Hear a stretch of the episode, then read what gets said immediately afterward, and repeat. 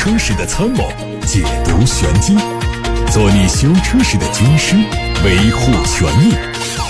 做你开车时的朋友，分享乐趣。调频九二七，傍晚六点半，董涛说车，只和车友在一起。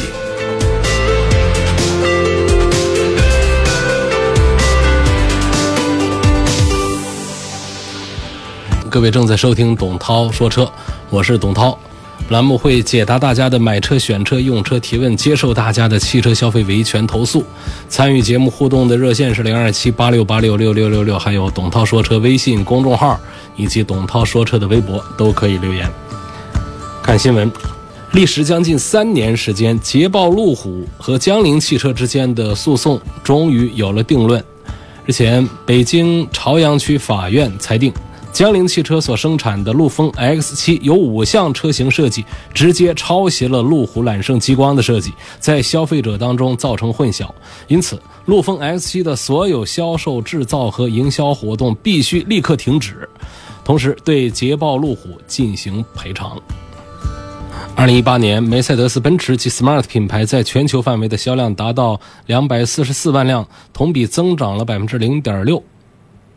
尽管 Smart 品牌的销量为十二点九万辆，但是同比下滑了百分之四点六。当地时间三月二十五号，继德国媒体报道说，戴姆勒集团因为不满意 Smart 品牌的盈利不佳表现，将在今年年内决定 Smart 品牌的去留问题。一位不愿意透露姓名的戴姆勒高官说：“连欧宝都已经盈利，我们有很多要考虑，但今年之内会做出决定。”这也是蔡澈的继任者康松。上任之后的第一把火。最近，北汽蓝谷发布了关于子公司和麦格纳设计制造合资公司项目立项的公告。内容显示，子公司北京新能源汽车股份有限公司打算和麦格纳国际有限公司共同出资设立制造合公司，而打造的产品呢是高端的纯电动乘用车。项目规划的年产能为十五万辆，投资金额大概有二十亿元人民币。上汽通用别克日前发布了新款君越 Avenir 车型的官图，它车头的造型很狭长，车尾有向下弯曲的尾灯，中央有镀铬饰条贯穿，内饰大量采用进口的真皮包裹，配备了加厚的长绒脚垫，还有 BOSS 环绕立体声的音响。动力方面，氙气用的是全新的 2.0T 可变缸涡轮增压发动机，最大功率240匹。未来还会提供 1.3T 的发动机，它会和普通版同期在后天上市发布。选择这款车的消费者还可以体验以客为尊的别克关怀定制化的服务。昨天，吉利星越在成都发布，星越是吉利品牌。第一款基于 CMA 模块化平台打造的车型，它提供普通版和运动版两种风格，都采用轿跑 SUV 的车身，风阻系数只有0.325 CD。车内有非对称式的仪表台，智能装备也是得到了完善，包括带有导航和车速信息的抬头显示、驾驶员疲劳监测、带自动跟车功能的自适应巡航。新车用的是 2.0T 加 8AT、1.5T 插电混动和 1.5T 弱混。三种动力系统。保时捷中国最近发布了他们的召回计划，分为两个部分：一是从今年的四月八号开始召回一些帕拉梅拉，他们是一八款的五百零五辆车，召回的生产日期为二零一八年八月十七号到九月二十六号。因为网关控制单元内部的电子元件没有被正确焊接，可能导致不同控制单元的通信中断，造成各种错误信息显示在组合仪表上。同时，车辆的操控和启动功能也会受到影响。保时捷中国会委托全国各授权中心为他们免费更换网关控制单元。第二个内容是从昨天开始召回一些718和911。他们总共有两百二十三辆，生产日期为二零一七年十月二十四号到二零一八年三月五号。这些车因为固定侧安全气囊传感器的螺纹销可能有油漆残留，导致侧安全气囊传感器的紧固螺母没有按照规定的力矩紧固到正确的位置。在车辆发生碰撞时，侧安全气囊传感器可能无法获取正确的安全气囊触发数据，导致无法正常展开，增加了成员受伤的风险。保时捷中国会免费检查他们测安全气囊传感器的紧固螺母，确保正确安装，必要时做更换，以消除安全隐患。福特中国决定从昨天开始召回六百一十辆二零一一年款的进口福特锐界，他们的生产日期为一零年八月九号到十月二十七号。由于制造商的原因，这些车的发动机电子节气门内部的电机电刷可能累积污染物，并导致电阻增加，造成故障指示灯点亮，车辆进入故障模式，并限制发动机的转速。极端情况下，发动机可能熄火。福特中国会免费为他们更换改进之后的电子节气门，以消除隐患。从今年的四月二十六号开始，斯巴鲁中国会召回十三万多辆汽车。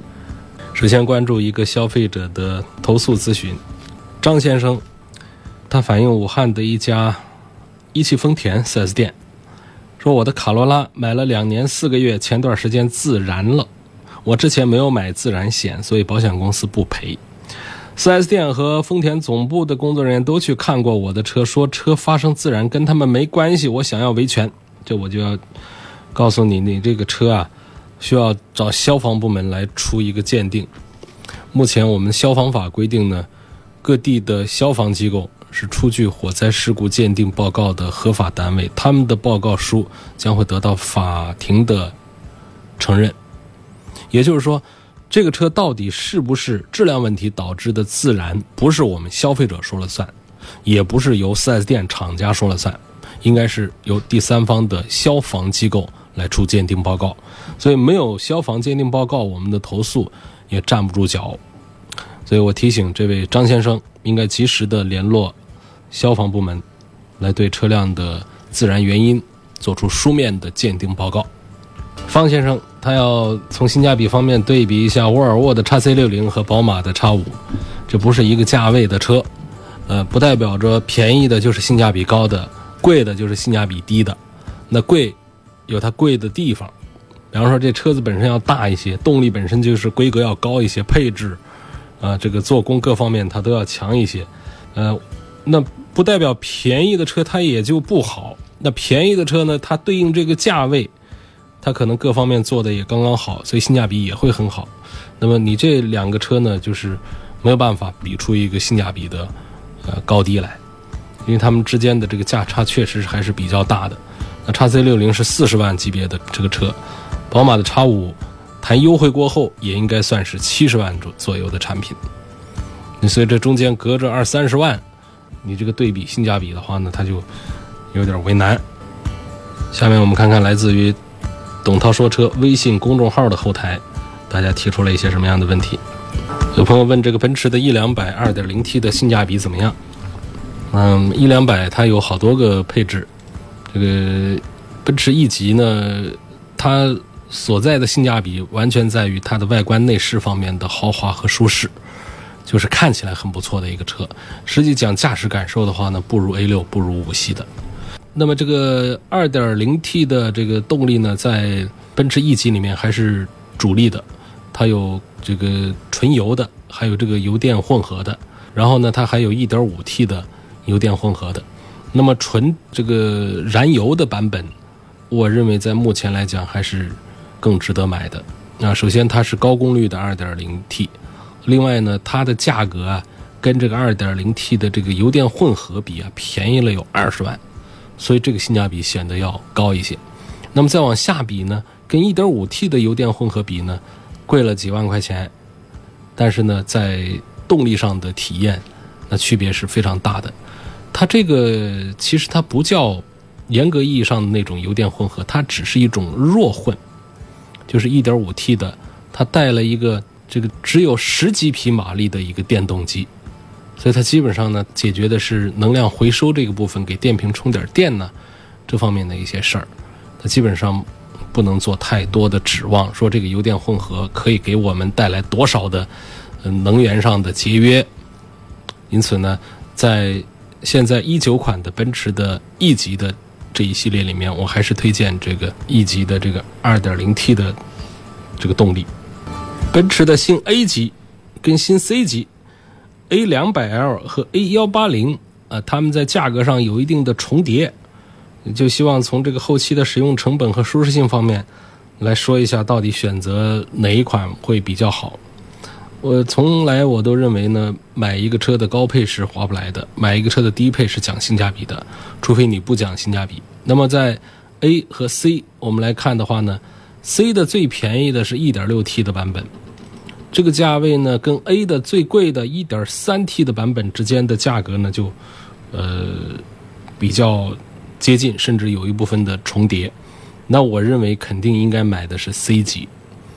啊，最差的 C 级也是 1.6T。最好的 A 级也是一点三 T，啊，尺寸上也不说了，那肯定这个各方面的这个区别都挺大了，所以买 A 级的高配不是一个性价比之选，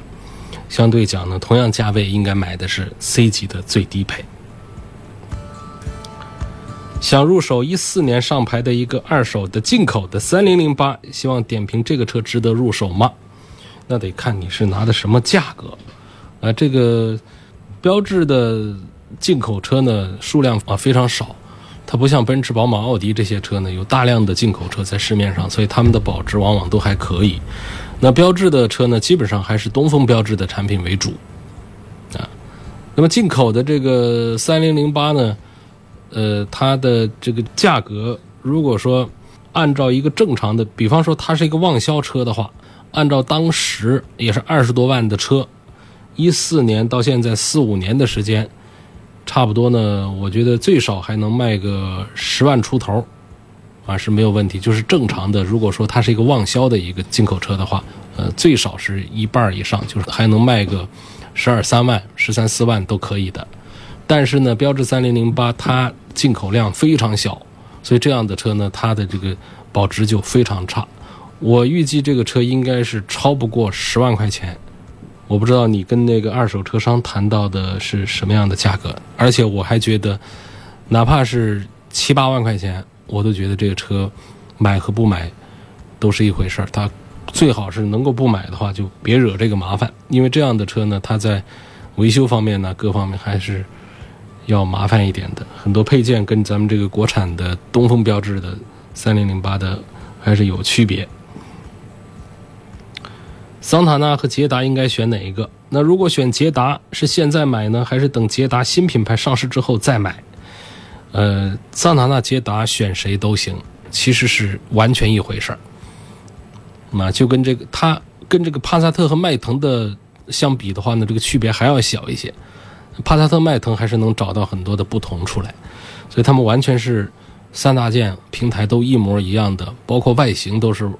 完全都差不多的这两个产品，所以选谁都行。你说等捷达新品牌上市再买，这个是个错误的，因为捷达在目前它是一款车，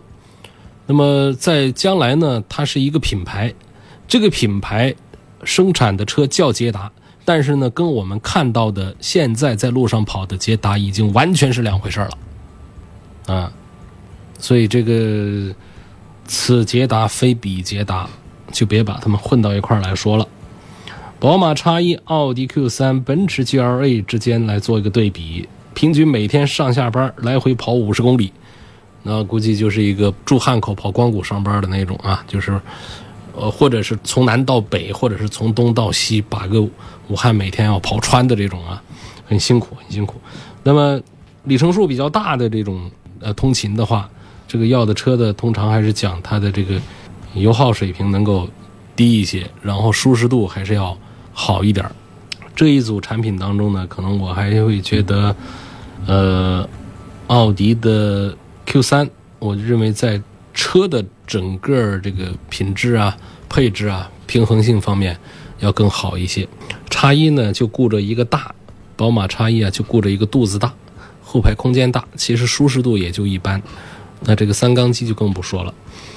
那么这个奔驰的 GLA 呢，它就顾着一个漂亮，它光好看不中用啊。这后排的空间也小，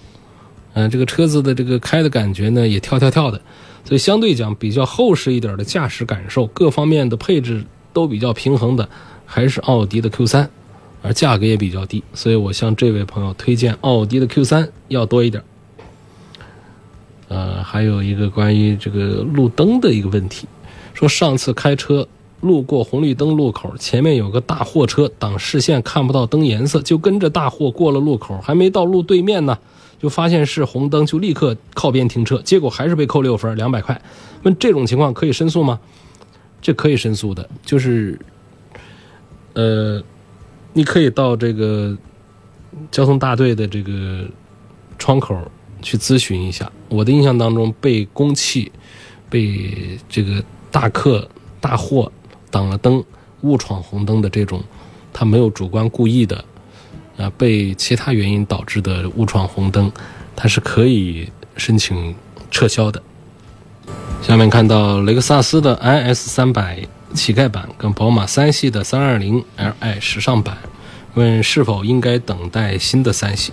呃，是不是应该等呢？我不知道，因为新三系我也没接触过，没看到过。但是我觉得现款三系确实是我最不喜欢的一代三系。啊，上一代和上上一代三系我都很喜欢。那么我也期待下一代的三系能够做得更回归、更好一点。这一代的三系做的有点找不到自己了，找不到三系自己，把自己搞丢了。呃，雷克萨斯的 IS 呢，这个是我更不推荐的一个车。如果你在这 IS 跟三系之间一定要选一个的话，那还是应该买三系，因为我们买这个 IS 也好，买三系也好，总还是追求它驾驶上要比较有点意思的。雷克萨斯的 IS、ES 系列都不行。月月午后，来看来自八六八六六六六六的提问，说汉兰达高配版和低配版有什么区别？这个区别首先体现是在价格上，中间差价有十万块钱，然后在动力上是没有区别，包括在安全配置上也都没有区别。呃，它们之间的呃，你要说像这个车套偏离预警啊，这个主动刹车这个也算啊。呃，基本上呢，其他的像几个安全气囊啊、电子稳定系统啊，这些都是一样有的。它们所在的这高配和低配之间的区别呢，基本上多数都来自于什么？呃，自适应巡航啊，包括四驱的这个中差锁呀，嗯、这个什么行李架呀、无钥匙启动啊、无钥匙进入啊，这个真皮座啊还是织物座啊？等等，就这些东西。所以在我看来的话呢，这个十万块钱买到它的四驱的高配区呢，其实是性价比不好的。我推荐就还是买它的两驱版，因为丰田的这个汉兰达上的四驱呢本身是没多大意思。呃，汉兰达的 2.0T 的这个动力还可以，我们也就把它当做一个呃尺寸比较宽大、乘坐比较舒适的一个 MPV 来买就好了。我们，不用说是花到三十多万去买它的这高配区。有一位网友在我的微信公号后台上提问说：“我是河北的一位听众，最近朋友结婚要买车，看中了标致4008和福特的领界，建议买什么？这两款车有什么大的毛病吗？”嗯，其实还真没什么大的毛病，尤其是这个标致的4008，标致车呢销售不是太好，但是它车的这个故障控制啊，这个在这个合资产品当中还算是中等偏上的水平。呃，而相对讲呢，福特的产品可能这在这个故障率上要稍高一点儿，而且福特现在的这个下滑的态势呢也非常的惨重。呃，标志的下滑在先，福特的下滑在后。标志是最近两三年陡然给掉下来的，福特呢基本上是这个去年掉的比较严重，所以两个产品呢都属于是销售不太好的。嗯，相对讲，我会推荐标致四零零八略多于福特的零件。呃，这个四零零八呢，它在这个产品上确实还是比较成功的。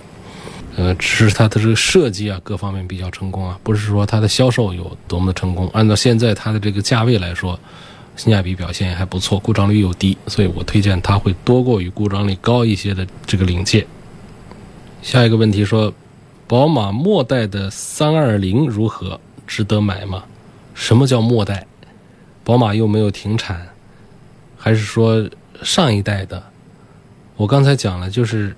上一代、上上一代都是很好的三系，就是这一代呢弄得差了一点。SUV 当中，CX 4探界者、XRV 轿车当中，雅阁、凯美瑞、蒙迪欧，他们当中该怎么选？重点讲一下 CX 四和雅阁，还有十五万当中有什么其他的车可以选？呃，SUV 当中啊，这三个产品呢，我还是推荐本田的 XRV 要稍多一点。其次呢，我会推荐探界者，然后这个马自达的 CX-4 呢是放在最后，是因为这个呃，第一 XRV 在整个的驾驶感受上也好一些，在燃油经济性的表现，包括故障率的表现上都会好一些。探界者呢，其实这个产品要更大一些，但是呢，它销售实在是太糟糕。那么马自达的 CS 也是一个没有火起来的一个产品，而且车身比较低矮，它没有那种 SUV 的感觉了。所以在这当中，我会推荐 XRV 排第一，探界者排第二。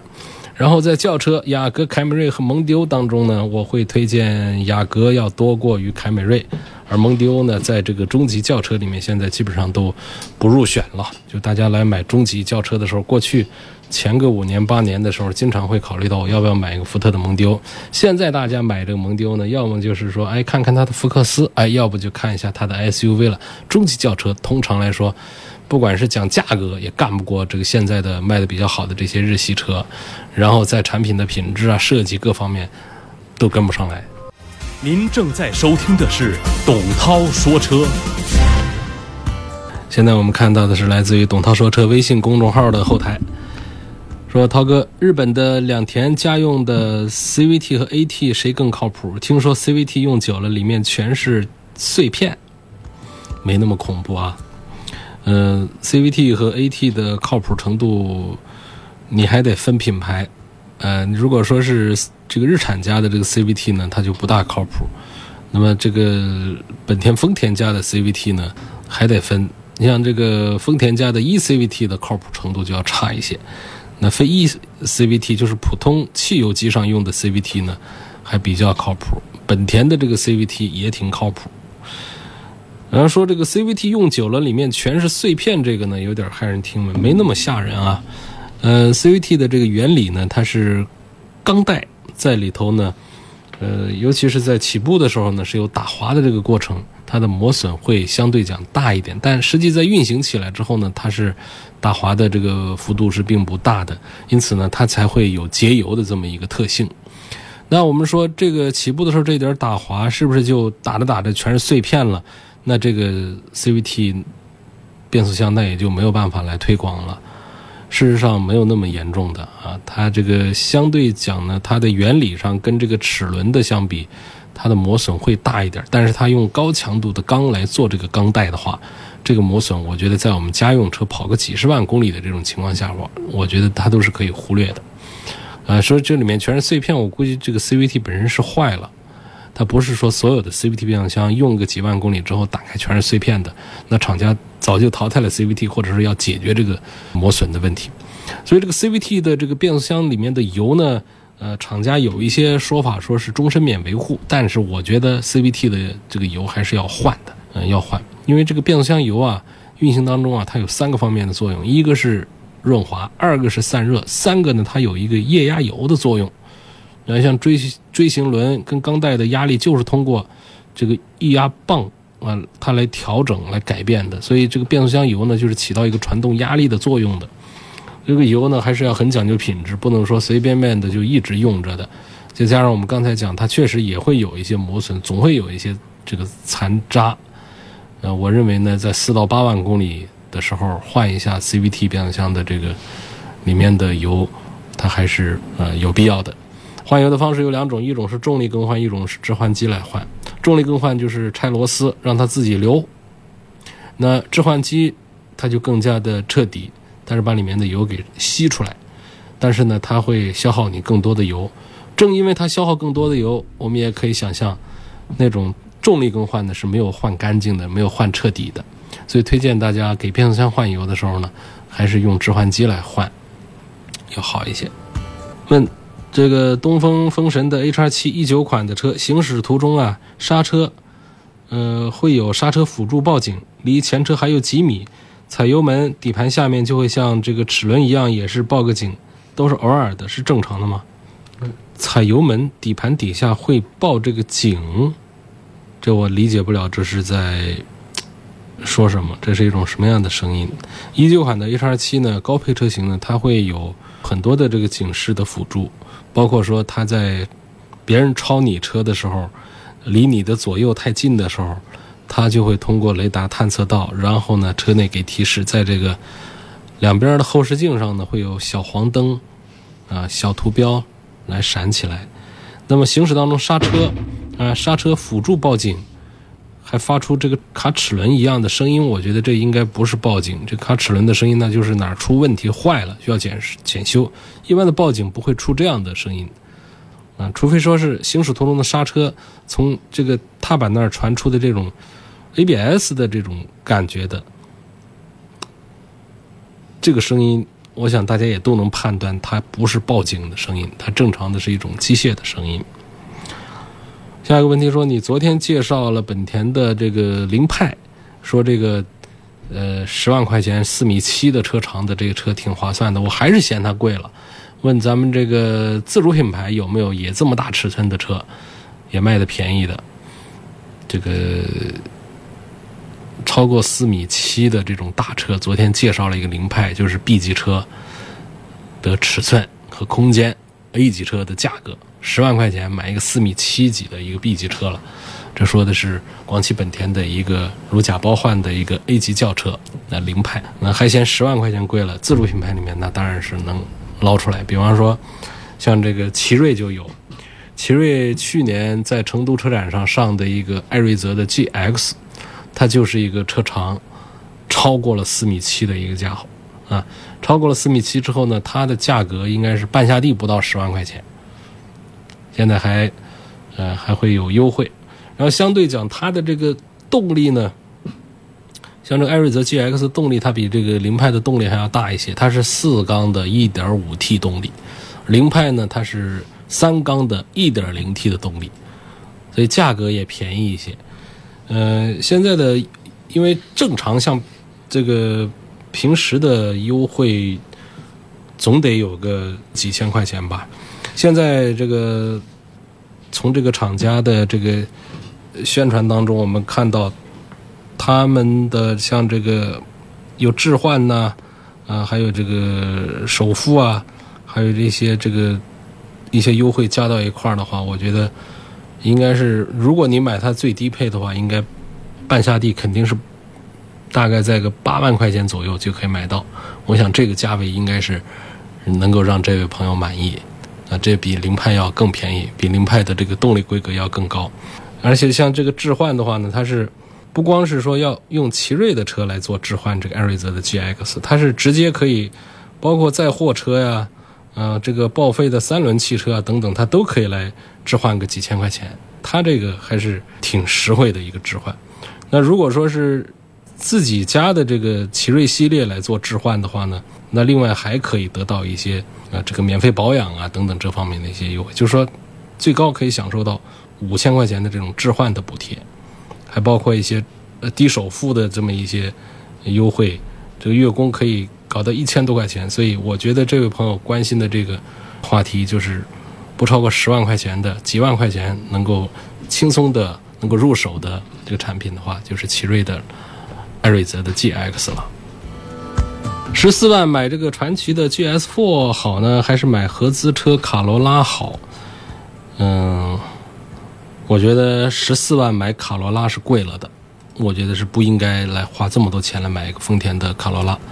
呃，丰田的卡罗拉的这个配置还是很丰富的，因此它带来一个，就是你从十万块钱就能买到它的车，然后到上面呢有十五六万、十六七万的就混合动力的这些车，就十四万。多的买它的一点八的混合动力的这个车去了，然后我觉得花这个价钱买的话，似乎不是太划算，所以我推荐花个十万块钱左右过一点买一个低配的便宜的卡罗拉，会显出更好的性价比来。然后跟这个传祺的 GS4 来做对比，十四万来买，我觉得，嗯，我还是不太赞成买这个 GS4。花十四万，因为 GS4 的这个便宜的呢，就只是